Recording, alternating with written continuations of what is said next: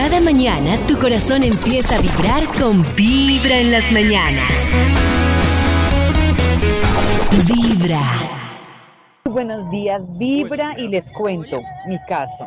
Bueno, mi nombre es Carolina y siempre tiendo como a, a estar con hombres como malos, que han tenido un, un pasado Oscuro. oscuro. De hecho, mis amigas me dicen que a mí me gusta es como rehabilitar. Oh, No sé por qué. Mi corazón no late. No sé por qué. Y es que ese es un patrón típico y ella ha dicho la clave de todo. Si ella no enlaza el por qué, no lo puede sacar al otro lado. Tiene, o sea, hay algo, algo.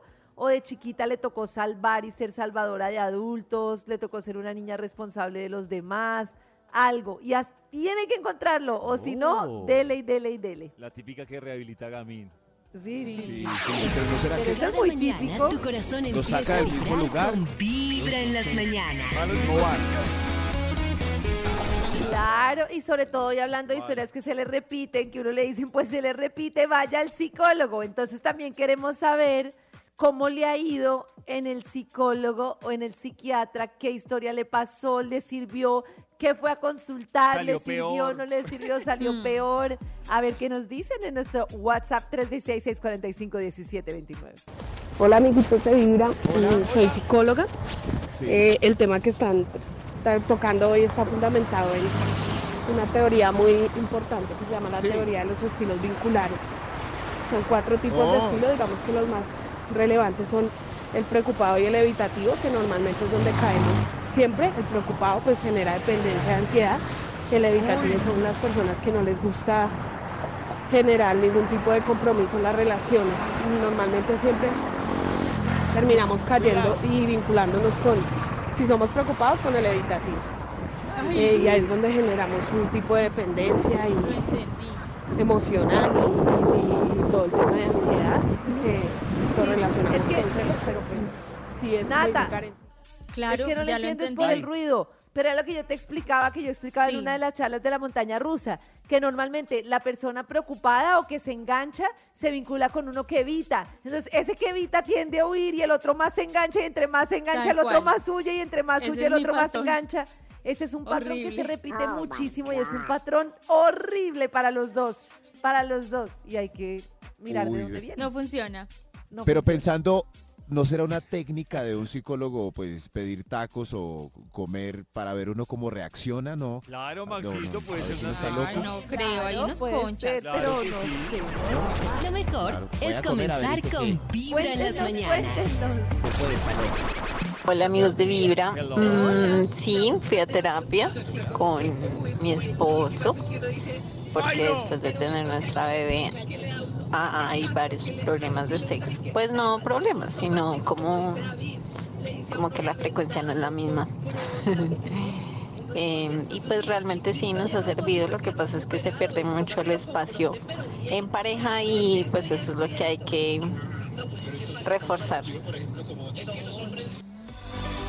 que el sexo y los tarros de leche no salen. El otro ¿El día leía la ca- el sexo y los tarros de leche. El otro día leía la Oh. cantidad de parejas que se separan al rato, no quiero asustar a la gente, de tener hijos.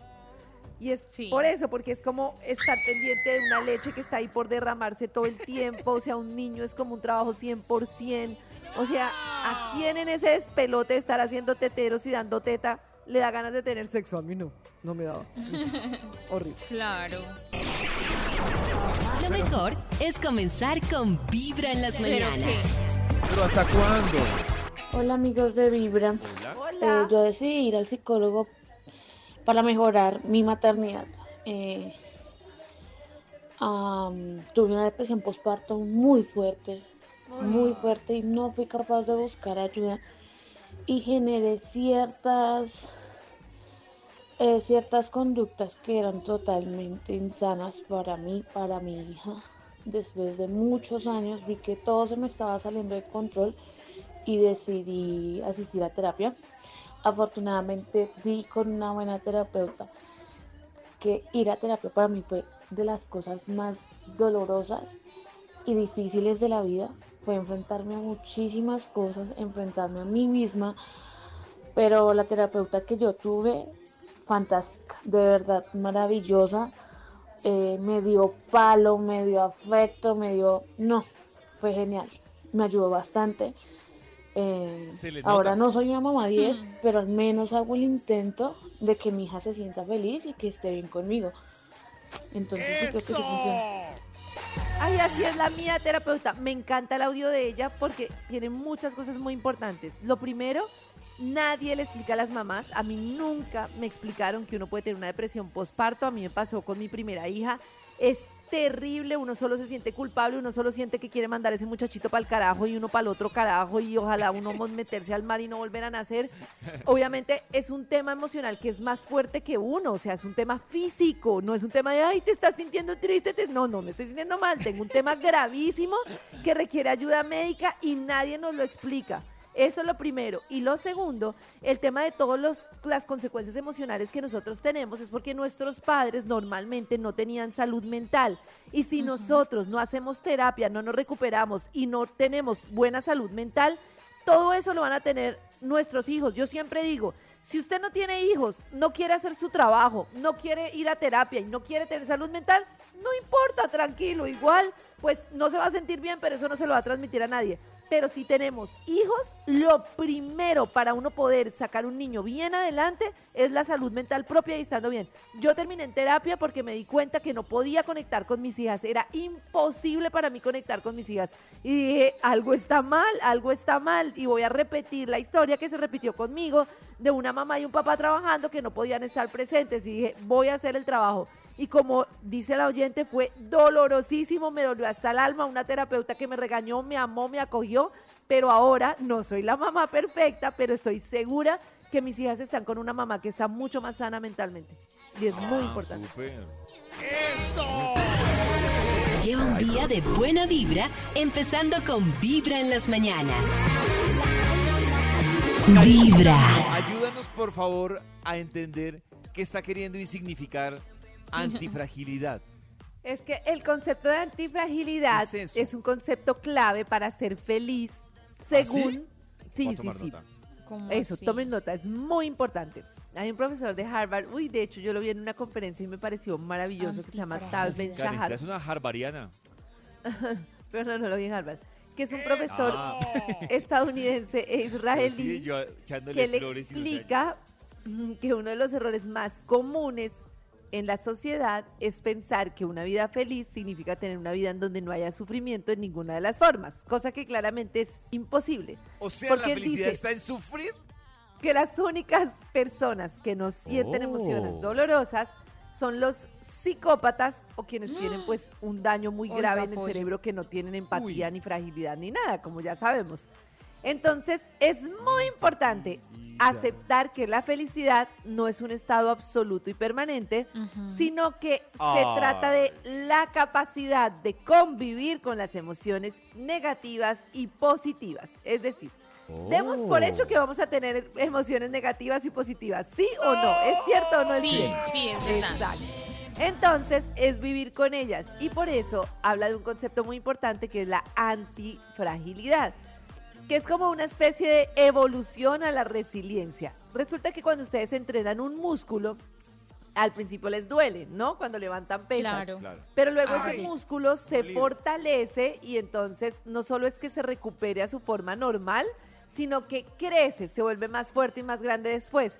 Se supone que Oh. muchas personas cuando enfrentan un contexto desafiante no solo se adaptan, sino que se vuelven más fuertes y capaces o generan un cambio impresionante luego de hacerlo. Entonces, así como sucede en el gimnasio, funciona con nuestra mente en la medida en que nosotros nos adaptamos. Hay como una especie de antifragilidad que funciona como el crecimiento postraumático y que hace referencia a cualquier cambio psicológico que experimentamos positivamente luego de una adversidad o un desafío. O ¿No sea, les que parece me rompan el impresionante? corazón varias veces para que me crezca Es- mi corazón. El No. tema es que si lo asumes igual, igual, igual, no estás haciendo Oiga, la Nata, gimnasia. tocó el Ay. punto la importante, Karencita. Ojo que hay una igual, cosa igual, muy igual. importante y es que nosotros creemos que la vida es lineal y que nosotros nos enfrentamos a un dolor y que es como Mario Bros, ya pasamos ese obstáculo y ese obstáculo no va a volver. Pero la vida se parece más como un espiral y nosotros volvemos a las mismas situaciones y a los mismos dolores.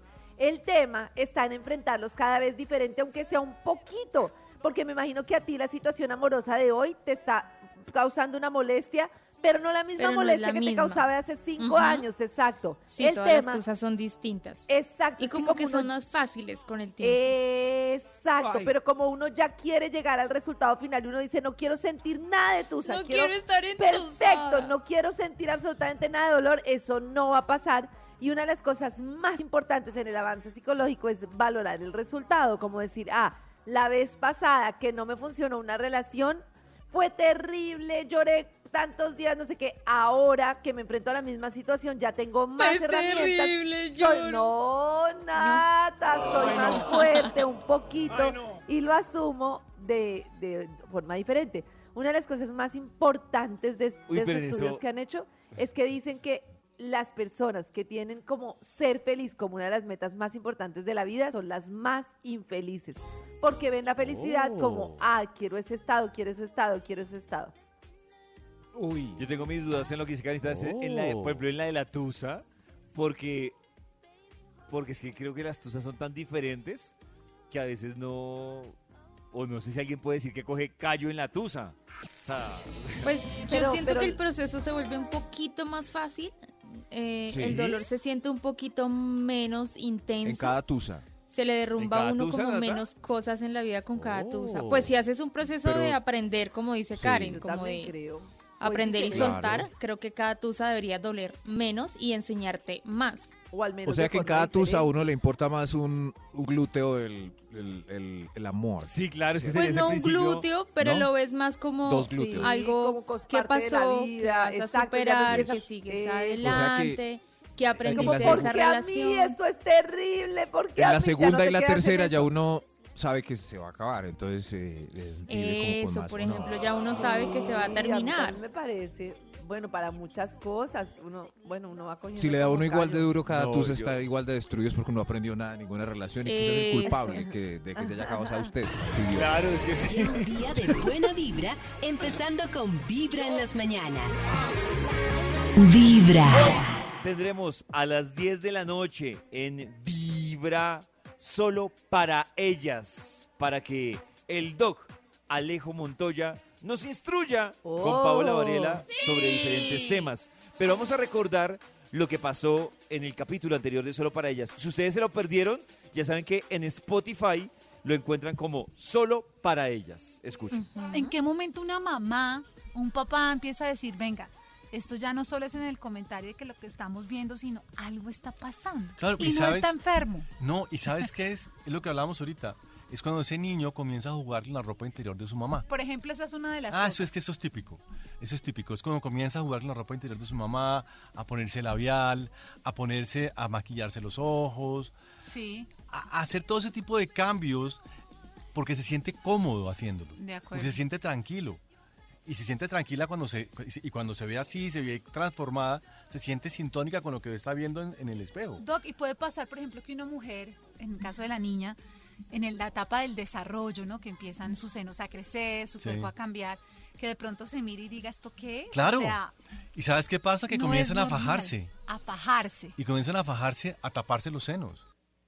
Y es que en este capítulo el doc estaba hablando sobre el significado de qué es ser trans. Para entender un poco ah, este concepto de Oh. qué es ser trans. Esto es algo, otra cosita que cuenta el doc sobre este tema. ¿Suena loco el tema de un psicólogo? ¿O, o No, a qué ayuda no, tiene- necesita ayuda porque sucede que ese niño está muy confundido. Ese niño que se siente, ese Alejandro que se siente Juana, está súper confundido porque lo que ve en el espejo es Claro. Alejandro y Dios se siente como Juana, ¿cierto? Y él necesita ayuda para poder sintonizar ambas cosas, que ambas cosas se sintonicen en un solo ser. Y ahí es donde viene la inteligencia de los padres para buscar ayuda, y para eso están los psicólogos y los psiquiatras para ayudar a sintonizar. No hace a sintonizar ni a desenfermar, es a sintonizar A más a esa persona con su cuerpo. Y si sintoniza, va a ser feliz. Fíjense una cosa, cuando estábamos chiquitos, Hay una novela que se llamaba Los Reyes. Sí, ¿Cierto? sí. Laisa era casi una caricatura, era fantástica actriz, pero tú no la miraba como una caricatura. Sí. Hace poquito, yo no me acuerdo cómo se llama la nueva. Henry. eh, Ella es Henry Carreño. Sí, Carreño. Y ahorita hace poquito hubo otra novela con otro, otra persona transgénero. Ah, Isabela. Sí, Isabela, sí. ¿cierto? En esa y es novela. bien, uno la mira y uno Claro, dice, pero "Jue ya, madre". ya en la novela tú no- na- nadie lo veía, ya no se veía la novela nueva como algo extraño, se veía como una buena actriz haciendo Y un ya, papel. de acuerdo. ¿Qué es ser Y es trans? que ese cambio sí que nos ha costado, ¿no? El cambio cultural, el entender las diferencias a nuestro país le ha costado muchísimo entender que hay gente diferente en todo, en la forma de relacionarse, en la forma de hacer pareja, en la forma de vivir, en una cantidad de cosas que, uff, nos cuestan tanto las diferencias. Y además que surgen muchas dudas. Yo me acuerdo que cuando, ellos que eh, hacían referencia a esa novela de los Reyes, cuando salía Laisa. eh, Laisa, yo, yo escuchaba que muchos eran como con la duda de, pero ¿y qué es? ¿Hombre? ¿Es mujer? Eh, ¿tiene, ¿Tiene miembro o no ¿Qué hay tiene? allí? O, Se lo sí, sí. o cómo funciona. Porque en torno a eso sigue siendo de todas formas tabú y muchos misterios para, Oh, para entender. claro. Claro, sí. y gracias a Laisa en televisión, pues muchos descubrieron un gusto eh, que no habían desarrollado. Me, me parece interesante Laisa. Lleva un día de buena vibra, empezando con Vibra en las mañanas.